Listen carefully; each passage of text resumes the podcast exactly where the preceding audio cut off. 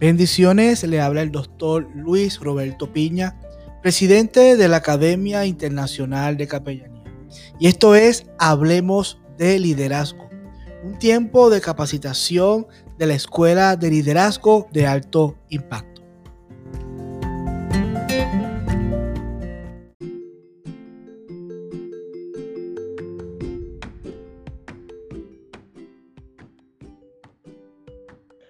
Muchísimas bendiciones, gracias por estar conectado aquí a través de esta plataforma. Soy el doctor Gabriel Hernández, pastor principal de la Iglesia Cristiana Lluvia Fresca acá en el de Jayalía. Para mí es un gozo poder compartirles un tema súper importante en esta generación. Y el tema es liderazgo bajo una cobertura. En estos días uno de los muchachos de mi iglesia me hizo una pregunta que me dejó un poquitico atónito porque es una pregunta que nosotros no nos hacemos muy a menudo. Y la pregunta es, ¿por qué es necesario ser líder? ¿Por qué es necesario ser líder? La respuesta es bien simple. Número uno, para un llamado, para un llamado no lo es. No es necesario que tú seas un líder, pero para un escogido sí lo es. Vuelvo y te repito, para un llamado no lo es, pero para un escogido sí lo es. Porque la Biblia dice que muchos son los llamados, pero pocos son los escogidos. Y ese pequeño margen de escogidos son aquellas personas que logran ejercer un liderazgo que puede influenciar a las personas positivamente. Pero un llamado es una persona que tiene el anhelo de ser líder, pero no tiene la capacidad ni tampoco el manejo, el drive, como decimos nosotros en inglés, para hacerlo. Entonces, eh, yo quiero enfocarme en dos tipos de personas en este momento. En un pastor y en un líder. obviamente un pastor es un líder y el líder también ha sido llamado a estar bajo cobertura pastoral. Yo creo bíblicamente que es el orden divino de Dios que el pastor sea la máxima autoridad humana en una iglesia. La Biblia dice en Hechos capítulo 14, versículo 23. En cada iglesia nombraron ancianos y con oración y ayuno los encomendaron al Señor en quien habían creído. O sea, yo creo que los apóstoles nombraron a los pastores para ser la cabeza y la voz de dirección, para hablar con la iglesia, la congregación, las ovejas, el cuerpo de Cristo, en una voz que les llegaba a conectar con Jesucristo. Por cierto, si vamos al libro de Apocalipsis nos damos cuenta de que el mensaje a las iglesias está dirigido al ángel de la iglesia. Ese ángel es el pastor, ese ángel es la persona indicada a la cabeza por el cual Dios habla. Entonces, una de las cosas que quiero que tú entiendas es lo siguiente. Muchas veces suena un poquito rudo, pero es la gran verdad. O sea, muchas veces tenemos personas dentro de la iglesia que están tratando de hacer sus propias visiones, sus propios anhelos, sus propios sueños, cuando realmente Dios respalda la visión del visionario. Dios respalda la voz del pastor a quien él instituyó, ungió, capacitó para llevar a cabo la mies, ¿verdad? Entonces, la primera pregunta es la siguiente. ¿Cómo yo sé si estoy bajo una cobertura pastoral correcta? Y esa es la pregunta que todos nosotros deberíamos hacer en este momento en una sociedad tan ausente de liderazgo. La palabra de Dios dice en Juan capítulo 21, versículo 17, las siguientes palabras. Por tercera vez Jesús le preguntó, Simón, hijo de Juan, ¿me quieres? A Pedro le dolió porque por tercera vez Jesús le hubiera preguntado, ¿me quieres? Así que le dijo, Señor, tú lo sabes todo, tú sabes que te quiero. Y la respuesta de Jesús fue la siguiente, apacienta mis ovejas. Así que para yo poder identificar que la persona correcta a quien yo debería estar sometido bajo una cobertura pastoral debe ser una persona que si ama a Jesús, va a amar también a sus ovejas, va también a amar y apacentar aquello que Jesús dio su vida. También un segundo requisito está en Primera de Pedro, capítulo 5, versículo 2. Segundo requisito, cuiden como pastores el rebaño de Dios que está a su cargo no por obligación ni por ambición de dinero, sino con afán de servir como Dios quiere. Así que el segundo requisito para saber si estoy en una cobertura pastoral correcta es uno que pastorea con sinceridad y no por beneficio propio. Siempre que tú veas a una persona sirviendo por beneficio propio, ese no es un líder, ese es un aprovechador de las personas con necesidad. También hay un tercer requisito y está directamente abajo de ese versículo. Primera de Pedro, capítulo 5, versículo 3. No sean tiranos con los que están a su cuidado, sino sean ejemplos para el rebaño. Así que el tercer requisito para saber si estoy en una buena cobertura es que mi pastor es un pastor que enseña con ejemplo y no con señorío. Tú no eres señor de la grey, el señor de la grey es Jesucristo. El señor de la iglesia es el Hijo de Dios y Él fue el único que pagó el más alto precio por su iglesia. Por lo tanto, lo que tú eres es un buen administrador como pastor de la propiedad de Jesús, que es la iglesia. No olvidando que estar bajo una buena cobertura significa que el pastor tiene que tener una buena doctrina, tiene que saber alcanzar a su pueblo, tiene que ser una persona que ame lo que hace, pero los tres factores principales que sobresaltan eh, en el Nuevo Testamento es el siguiente. Tiene que amar a Jesús, tiene que amar a su iglesia, tiene que pastorear con sinceridad y no por beneficio, y tiene que pastorear con un ejemplo, no con un señorío. Así que la cobertura pastoral es tan importante. Mira, Dios bendice todo dentro del patrón y el orden divino que la Biblia establece. Y si la Biblia establece valores y principios de orden y de jerarquía, tenemos que respetarlos. En el reino, todo trabaja por una autoridad. Alguien es sumiso a otro. La máxima autoridad de la iglesia es Dios.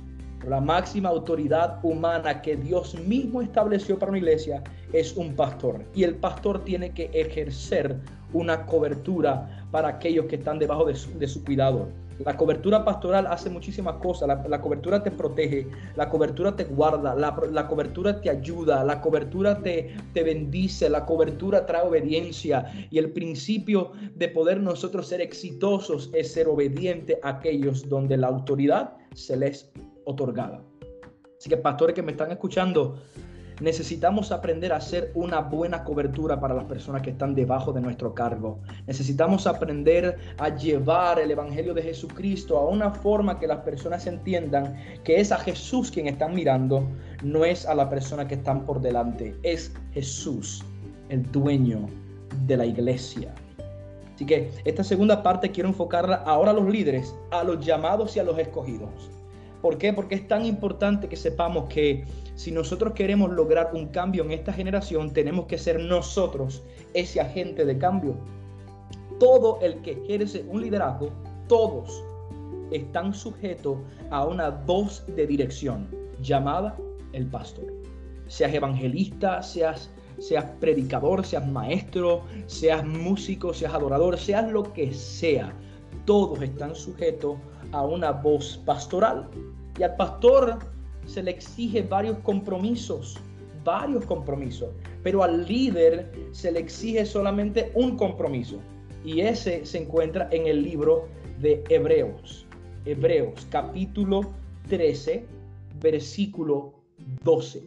La Biblia dice, por eso también Jesús, para santificar al pueblo mediante su propia sangre, sufrió fuera de la puerta de la ciudad. Por lo tanto, salgamos a su encuentro fuera del campamento llevando la deshonra que llevó. Pues aquí no tenemos una ciudad permanente, sino que buscamos la ciudad venidera. Y quiero llevarte a otro eh, eh, versículo bíblico súper importante del requisito que nosotros tenemos que tener como líder. Y es el principio de someterse a vuestros pastores. Y eso lo encontramos en Hebreos capítulo 13, versículo 17. Algunos versículos abajo. Así que uno de los principios que te enseña es recordar que nosotros llevamos la carga de nuestro Señor Jesucristo en nuestros hombros como líderes. Pero ahora, Hebreos 13, 17 te enseña esto. Obedeced a vuestros pastores y sujetaos a ellos, porque ellos velan por vuestras almas, como quienes han de dar cuenta para que lo hagan con alegría y no quejándose, porque esto no es provechoso. Y lo voy a leer en la nueva versión internacional porque para mí es alumbrador. Obedezcan a sus dirigentes y sométanse a ellos, pues cuidan de ustedes como quienes tienen que rendir cuentas. Mira, mira lo que dice. Obedezcanlos a fin de que ellos cumplan su tarea. Usted líder, obedezca a su pastor para que su pastor cumpla su tarea con alegría y sin quejarse. Porque el quejarse no les trae ningún provecho. ¿Entiende esto? El líder se le exige que esté sujeto a su pastor. Ese es el orden divino que la Biblia establece. El líder debe demostrar estas tres cualidades. Y con esto voy terminando. Número uno, enfoque. Número dos, compromiso. Y número tres, lealtad. Cuando hablé con este muchacho joven de mi iglesia que me hizo la pregunta por qué es necesario ser un líder, también me hizo el siguiente comentario. Él me dijo, yo, a mí me gusta ser líder porque eh, me siento más comprometido a la iglesia cuando soy líder. La respuesta yo creo que debería ser la siguiente.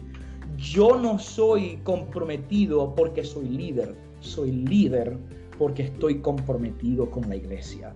Así que lo importante de tener en mente es que tu compromiso al Señor debe ser tu mayor eh, eh, reto, debe ser tu mayor drive, tu mayor ejercicio, lo que te reta, lo que te, lo que te impulsa a hacer las cosas para el Señor. Es el compromiso no el, llamado, no el, no el don, no el talento, no el cargo, es el compromiso, el enfoque. Un líder enfocado siempre va a ser exitoso en todo lo que hace. Y lealtad. Mi gente, estamos viviendo en un mundo tan ausente de lealtad, donde cualquiera traiciona por una mejor visión. Pero quiero que te diga, quieres que te diga algo, lo importante para que tu liderazgo brille es la lealtad. Lealtad como la misma lealtad que existió entre Eliseo y Elías, la misma lealtad que existió entre Jonatán y David, y la misma, Jonatán que eh, la misma lealtad que incluso hubo entre Daniel y Darío. Es importante entender esto. Cuando tú eres fiel, Dios respalda. Cuando tú te sometes a tu autoridad, Dios te respalda. Dios no respalda la autosuficiencia, el orgullo y la rebeldía. La Biblia dice que Dios mira de cerca al humilde, mas mira de lejos al altivo. Tú quieres ver el favor de Dios, quieres ver tu liderazgo respetado, tienes que aprender a someterse.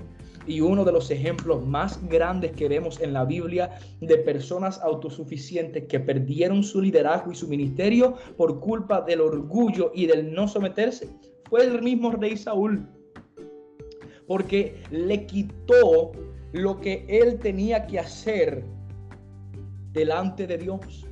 El propósito de Saúl era dirigir como rey. La responsabilidad de ministrar el sacrificio era del profeta Samuel. Pero Saúl por su orgullo se fue por encima del trabajo que él tenía que hacer. Y por su soberbia, por su autosuficiencia, su orgullo y su falta de lealtad, perdió la cobertura que él tenía de parte de Dios. Así que mi consejo para ti que estás escuchando esta plataforma es, si quieres ser un líder verdadero, aprende a caminar bajo una cobertura pastoral, una cobertura que sea una que ame a Jesús y ame a su iglesia, una cobertura que sea con sinceridad y no beneficio, una cobertura que pastoree con ejemplo y no con señorío, y una que recuerda poner los valores y los principios bíblicos por encima de todas las cosas. Si quieres ser un buen líder, sea un líder enfocado, sea un líder comprometido y sea un líder fiel. Dios te bendiga muchísimo y aprovecho para saludar y bendecir a todas las personas lindas que están conectadas escuchando este podcast, en especial al ministerio de ELAI, Escuela de, Liderazgo de Alto Impacto, y también a, a AIC, la Academia Internacional de Capellanía. Dios te bendiga muchísimo una vez más. Mi nombre es Gabriel, pastor de la iglesia Lluvia Fresca, y este es Hablemos de Liderazgo.